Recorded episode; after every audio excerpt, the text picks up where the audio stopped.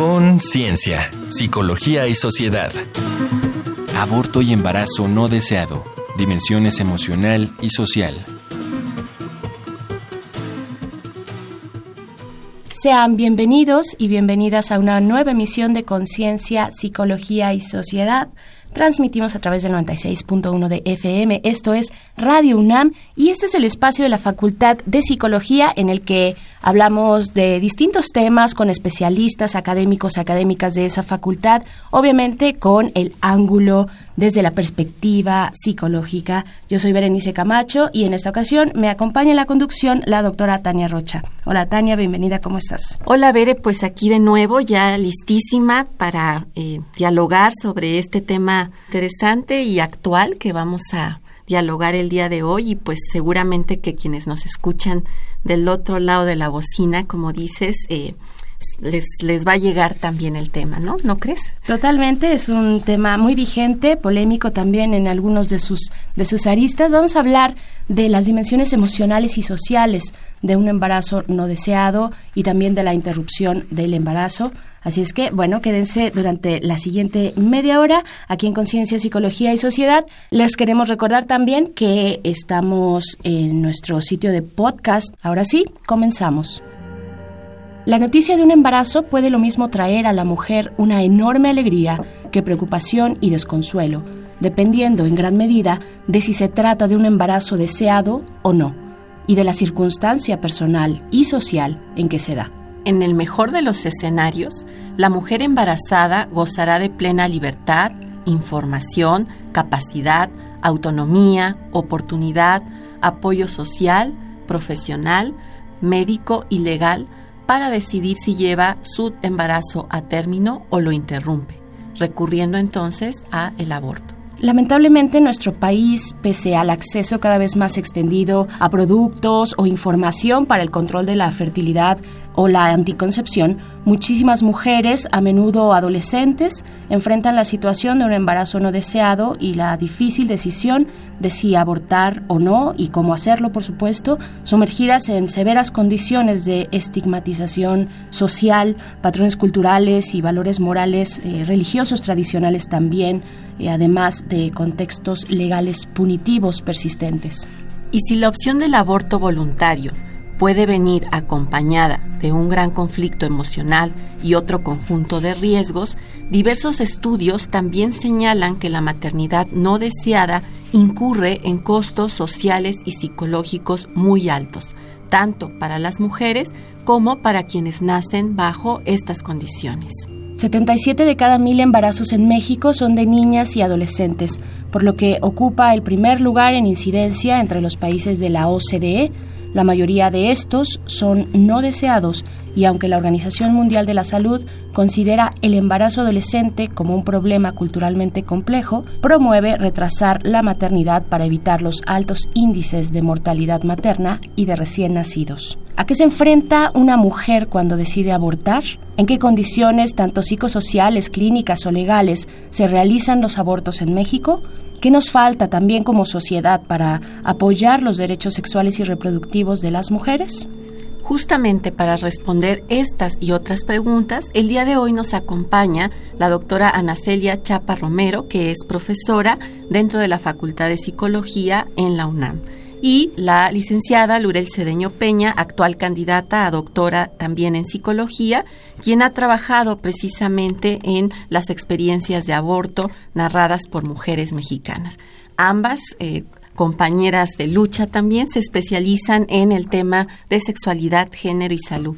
Bienvenidas, chicas, eh, doctora, licenciada, como quieran ustedes que las llamemos. Nos da muchísimo gusto que estén aquí con nosotras para este tema, pues que a mí me enchina la piel, no sé a ti, Bere, pero Por supuesto. nos toca. Claro que sí, pues bienvenidas. Ana, ¿cómo estás? Muy bien, muchas gracias por la invitación. Pues aquí estoy contenta de estar con ustedes y eh, pues para un para poder discutir sobre un tema ahorita tan relevante, bueno, que ha sido siempre relevante, pero que ahorita está como en el ojo del huracán. Claro. Lurel, también bienvenida. Eh, muchas gracias por la invitación y pues esperamos que, que este programa sirva para contribuya a la marea verde, ¿no? Que, que se ha dado en América Latina y, y que esperemos que, que en este marco de posibles reformas eh, a nivel federal en la materia también aporte. Un tema, bueno, gracias Lurel, un tema ahora que decías, la marea verde, esto es regional, ¿no? Para aquellos que, o aquellas que tal vez no están tan enterados, pues esta marea verde que viene, digamos, desde Argentina, el sur del continente, con exigencias de grupos sociales de mujeres organizadas eh, ante sus gobiernos, particularmente legislativos, para que aprueben eh, el aborto legal, ¿no? Y alejarse de las prácticas clandestinas. Y, que justo lo vimos como marea verde por este uso de un pañuelo verde que nos eh, me parece, nos unió a muchas mujeres en distintas latitudes, entendiendo que es una lucha, que aquí Lurel lo trae, yo dije, ¿por qué no traigo el mío? Claro, ¿por qué no trajimos aquí mantel verde? Chicas, pues vamos a empezar. Eh, yo les preguntaría primero, pues, cuáles son esos elementos o sobre todo motivaciones, sí elementos, ¿no? Este, ya ustedes nos dirán, eh, y motivaciones que están presentes en la decisión de realizarse un aborto por parte de una mujer. Lorel. Creo que es un poco más que decir motivos como si fuera una, un listado, sino pensar en situaciones, ¿no? Y pensar que esas situaciones no están aisladas una de otra. Son una serie de situaciones que se conjugan, ¿no? Eh, por ejemplo, mm, en, en lo que yo encontré en mi investigación doctoral, está la parte de la inviabilidad, cuando ellas no tienen recursos económicos, que no quieren decepcionar a su familia, ese es el segundo. Eh, también que lo hacen pensando en sus hijos, en sus hijos eh, que ella tiene, eh, porque otro hijo implica más gastos, implica un desequilibrio ¿no? en, en, su situación familiar. Y la otra situación es la, la otra de las situaciones es la violencia que viven con las parejas, ¿no? Eh, en uno de, los casos que yo mm, entrevisté, era una chica de 17 años con una pareja 10 años mayor que ella, ¿no? Y ella se daba cuenta que, que la pareja la restringía. Y ella, al pensarse a futuro, es cuando ella decide interrumpir, ¿no? Pensándose a futuro y dice, yo me voy, me veo este, aquí encerrada, eh, desarreglada con un hijo que ni siquiera eh, estoy segura de que sé que lo voy a criar bien. ¿no? Me parece súper importante el hecho de que Lurel eh, lo esté planteando como situaciones y no justo como una lista de motivos, porque lo que me hace pensar es que precisamente resulta eh, una decisión compleja en el marco de muchas otras cosas a, a considerar y en ese sentido pienso, eh, Ana, ¿cuáles consideras tú eh, que serían los obstáculos más importantes que enfrentan las mujeres precisamente cuando llegan a tomar esta decisión de interrumpir el embarazo? Primero creo que se encuentran frente a situaciones como las creencias, ¿no? O sea, eh, la situación de sí, de hecho se ha encontrado en estudios, entre más estén eh, apegadas a creencias religiosas, a mandatos de género, eh, es más difícil y a mayor grado de violencia, pues es más difícil tomar la decisión, aunque aún así esta es una visión más práctica, es una, una decisión que se toma de forma más práctica, ¿no? Y después viene todo esto sobre la conciencia, ¿no? Que tiene que ver con la subjetividad, eh, al margen de cómo ha sido toda esta situación de los mandatos de género, las creencias y todo lo que se conjuga pero siguen habiendo obstáculos como, bueno, sabemos que solamente en la Ciudad de México, ¿no? A partir de 2007, gracias a muchas luchas este pues de mujeres y feministas principalmente se logró eh, la legalización, ¿no? Del, del aborto, pero esto no sigue siendo en muchos en muchos estados, ¿no? Y de hecho eh, tan es así que muchas mujeres de los estados vienen aquí, incluso de algunas regiones de Latinoamérica vienen aquí a practicarse el aborto. Entonces, el primer obstáculo sería esta decisión, no tomar esta decisión, el estigma presente todavía en cuanto a la decisión de las mujeres a interrumpir eh, un, embarazo no deseado, pero además esta situación de eh, más allá de la información que, puedan tener, el trato que reciban por el personal de salud, ¿no?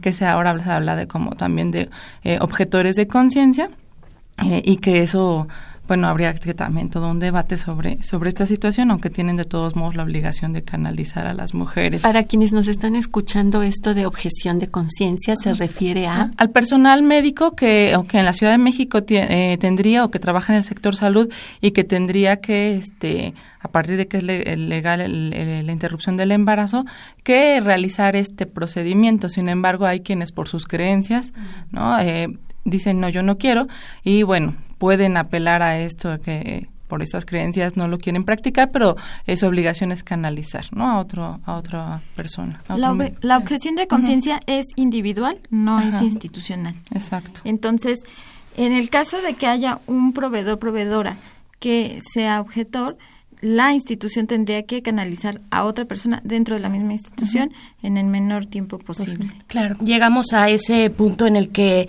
distintos derechos se tocan, a veces chocan, a veces se contraponen, ¿no? Tal vez un derecho a objeción de conciencia frente a un derecho de la misma mujer, ¿no? Sobre su salud reproductiva y también sobre eh, los eh, bueno, el acceso a la salud pública, ¿no? Un tema de salud pública que, es el que está rodeando también todo este tema. Les invito a hacer una pausa. Estamos platicando las, eh, pues, del aborto, del aborto y también los embarazos no deseados en su dimensión emocional y psicológica y social. Vamos con esto y volvemos.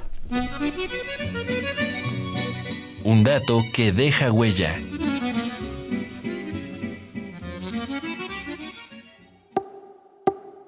Según la Organización Mundial de la Salud, la mortalidad materna es la principal causa de muerte a nivel global entre mujeres en edad reproductiva. En 2015, estimó, 303.000 mujeres murieron en el mundo a causa de enfermedades y de complicaciones relacionadas con el embarazo, parto o puerperio. Alrededor de 56 millones de abortos se realizan cada año en el mundo, con cerca de 45% de ellos realizados de forma insegura. En México, la encuesta nacional sobre la dinámica de las relaciones en los hogares de 2016 informó que 9.4 millones de mujeres de 15 a 49 años de edad reportaron haber estado embarazadas en los últimos cinco años. Más de un millón de ellas reportó haber tenido al menos un aborto, aunque se desconoce el número de eventos inducidos y espontáneos. De acuerdo con investigaciones de la organización IPAS en México, entre 1990 y 2013, los abortos causaron 2.183 muertes maternas, de las cuales 279 fueron en mujeres de entre 15 y 19 años y 11 en niñas de 10 a 14 años. En 2015, el aborto fue la quinta causa de muerte materna en México.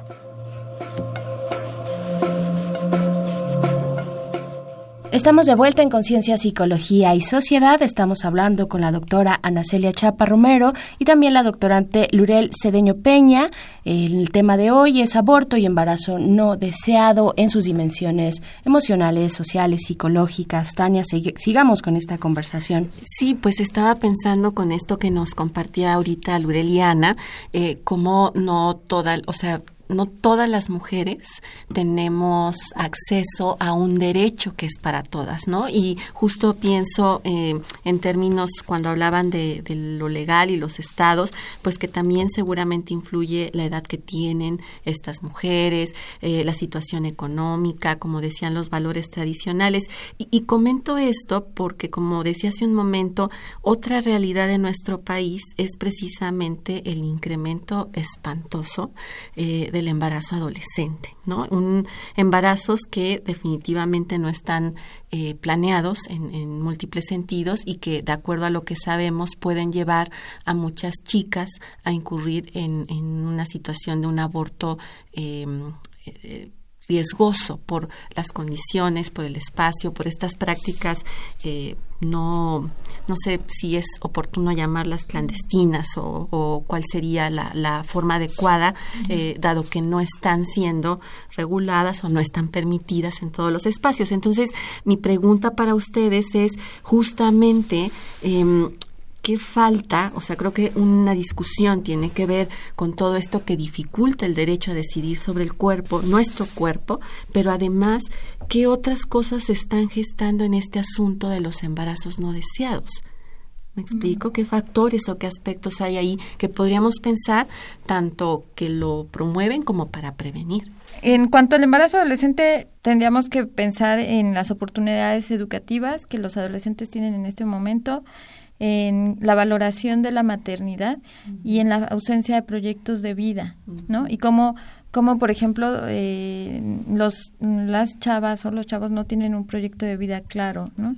Entonces, eso por un lado, pero pensando en, en el tema de embarazo adolescente y interrupción, el, creo que es importante, mm, o, si analizamos un caso, y ella mm, empieza a tener actividad sexual con una persona 10 años mayor que ella, va al médico, eh, dice que no le puede poner un DIU y que no le puede dar métodos anticonceptivos eh, porque es, es, adolescente.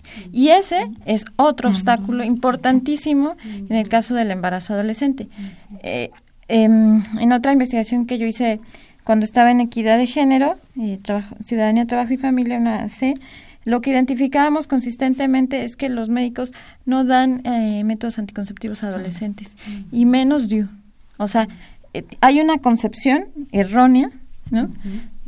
sobre sobre el DIU, ¿no? que eh, porque empiezan a pensar en la virginidad. o, sea, lo que estás diciendo es que parte de estos aspectos en el proceso de prevenir se sitúan de nueva cuenta, eh, digamos, un obstáculo que aparece es la visión eh, llena de prejuicios, de estereotipos y pues incluso de falta de información supuestamente del personal que tendría que tener preparación y conocimiento, ¿no? Y que niegan ese derecho también. Y luego vuelve a recurrir a este médico y el médico le propone un procedimiento inseguro de interrupción. ¿Y por qué y con qué razón? ¿Por cuál, o sea, hay una razón en este sentido para Porque no no hay una capacitación y ese es un tema importantísimo eh, en un espacio universitario como Radio UNAM recalcar que, que, los médicos no tienen una formación sobre salud sexual y reproductiva, que no los forman en los procedimientos seguros de aborto y que, que, que salen eh, sin saber que existe la MEU y que existen medicamentos, ¿no?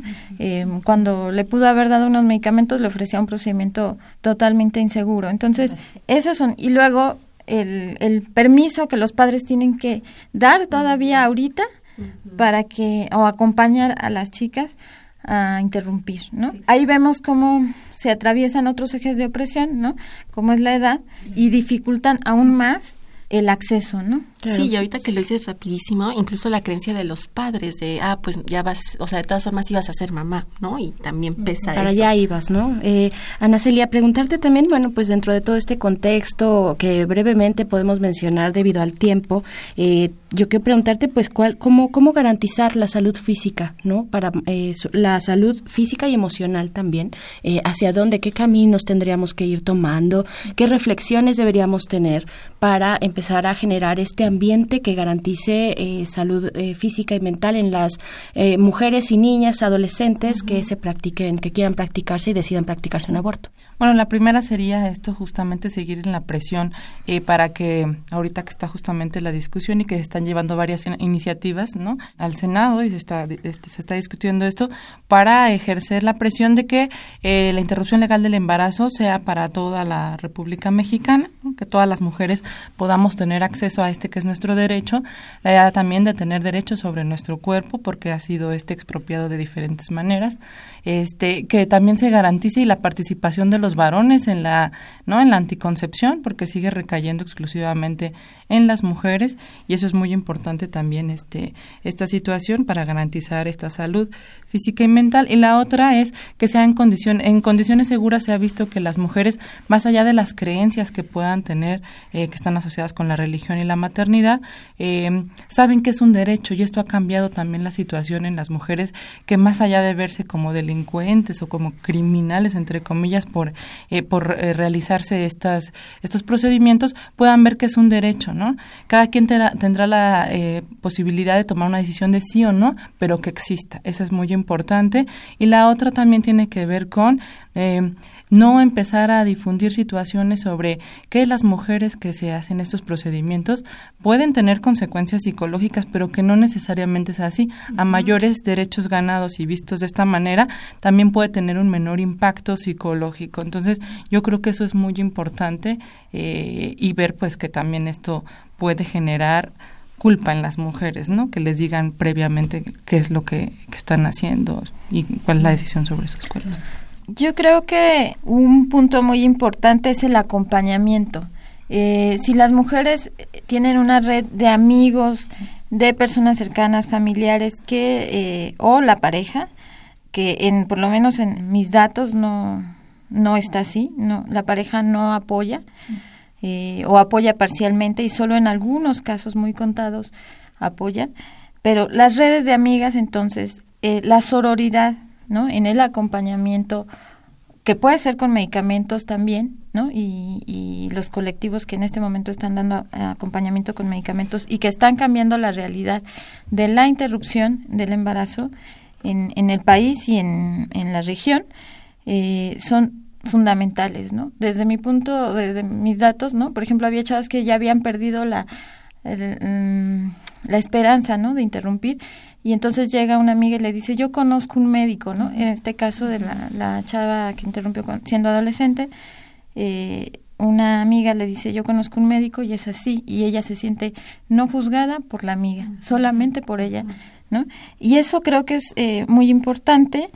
Eh, y también recalcar que no existe el síndrome posaborto. Eso tiene que quedarnos, eh, y, creo que tiene que quedar en este espacio también muy claro, eh, no existe. Eh, y el papel del psicólogo o psicóloga tendría que ser eh, informarse sobre, sobre el aborto, ¿no? Desde eh, todas las áreas, ¿no? O sea, si vamos a dar una capacitación, tendríamos que tener información sobre esto en nuestra práctica clínica, eh, si nos llega un caso, no solo porque, mm, por ejemplo, tendríamos que tener claro que existe el embarazo ectópico, ¿no? O sea, hay ciertas cosas que tendríamos que tener claras para poder apoyar, ¿no? Y también cuando hacemos investigación, porque lo que vemos eh, es que estas investigaciones en donde se fundamenta el síndrome de, estrés, eh, digo, ajá, posaborto, eh, son investigaciones en donde había sesgos de los investigadores, ¿no? Por sus creencias, ¿no? Y, y sí hay algunas investigaciones mm, de psicólogas feministas que están identificando estos sesgos, ¿no? Y que están marcando eh, ciertas pautas para la investigación psicológica sobre aborto que tienen que basarse en la contextualización. Claro, pues hemos llegado ya al momento final de esta conversación. Les agradecemos mucho. Gracias, Ana Celia, por haber estado acá. Doctora Ana Celia Chapa Romero, doctora en psicología. Muchas gracias. También eh, Lorel Cedeño Peña, eh, doctorante también en psicología. Muchas gracias. Gracias ambas especialistas en sexualidad, género y salud. Vamos a hacer una pausa con nuestras recomendaciones culturales. Esto es Reconecta. Reconecta. Recomendaciones culturales sobre el tema de hoy.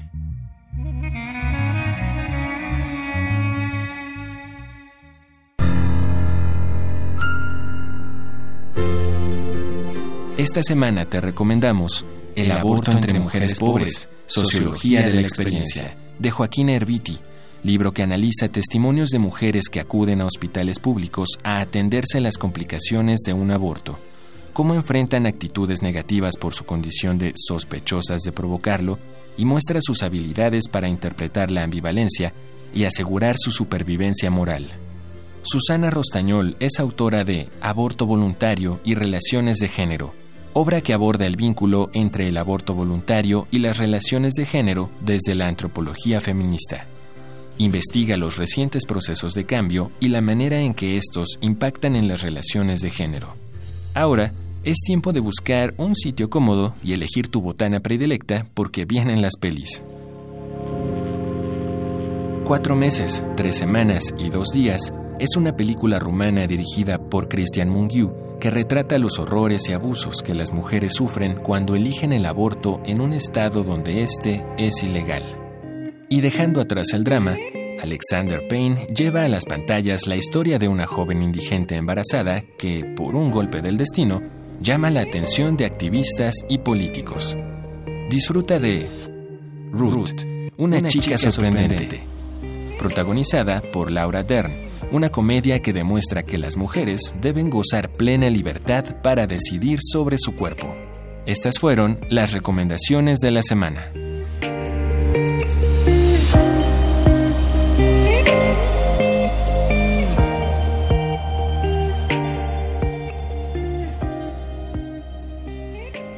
Estamos de vuelta ya en la última parte de Conciencia, Psicología y Sociedad. Eh, pues Tania, dinos por favor tus, tus conclusiones de este tema que, bueno, aristas tiene y para seguir platicando no uno, sino muchos más programas, pero ¿con qué quieres concluir tú? Así es, yo creo que definitivamente invita a un segundo momento, una segunda parte, pero creo que por lo pronto y con todo lo que nos han compartido hoy Ana y Lurel, no debiésemos olvidar la necesidad de pensar en que urge materializar los derechos para todas las mujeres, ¿no? O sea, que precisamente estas cuestiones que se fueron señalando, la edad, el estado, las circunstancias, no tendrían que eh, limitar ese derecho. Y también pienso que otra cosa fundamental es reiterar la obligación y la responsabilidad que tiene el personal de salud al margen de sus creencias de conocer, como ya decían, de tener información y de dar lugar al respeto y ejercicio de estos derechos para las mujeres.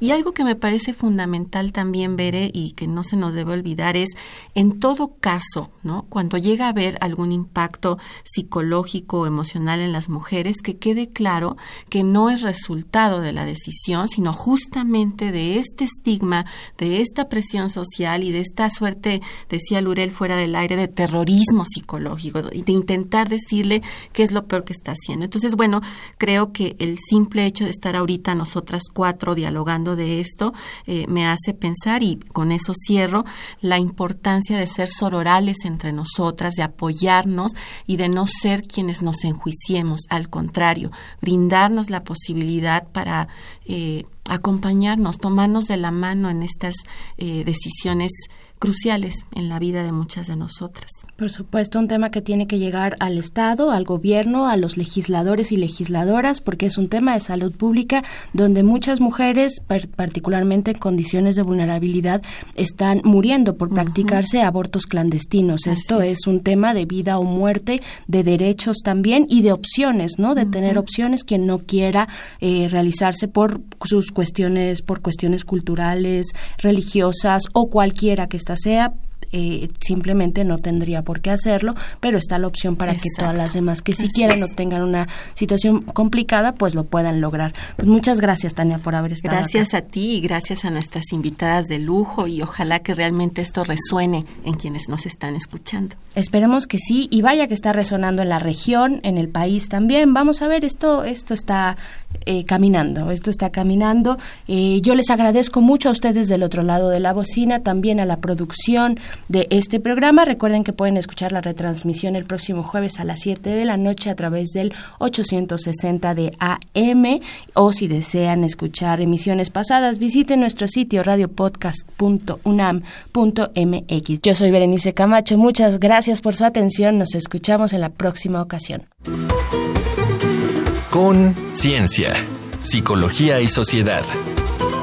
Del otro lado del espejo participaron Marco Lubián, voz en off, Ana Salazar, guionista, Carmen Sumaya, asistente de producción, Augusto García Rubio, vinculación e información. Producción, Frida Saldívar.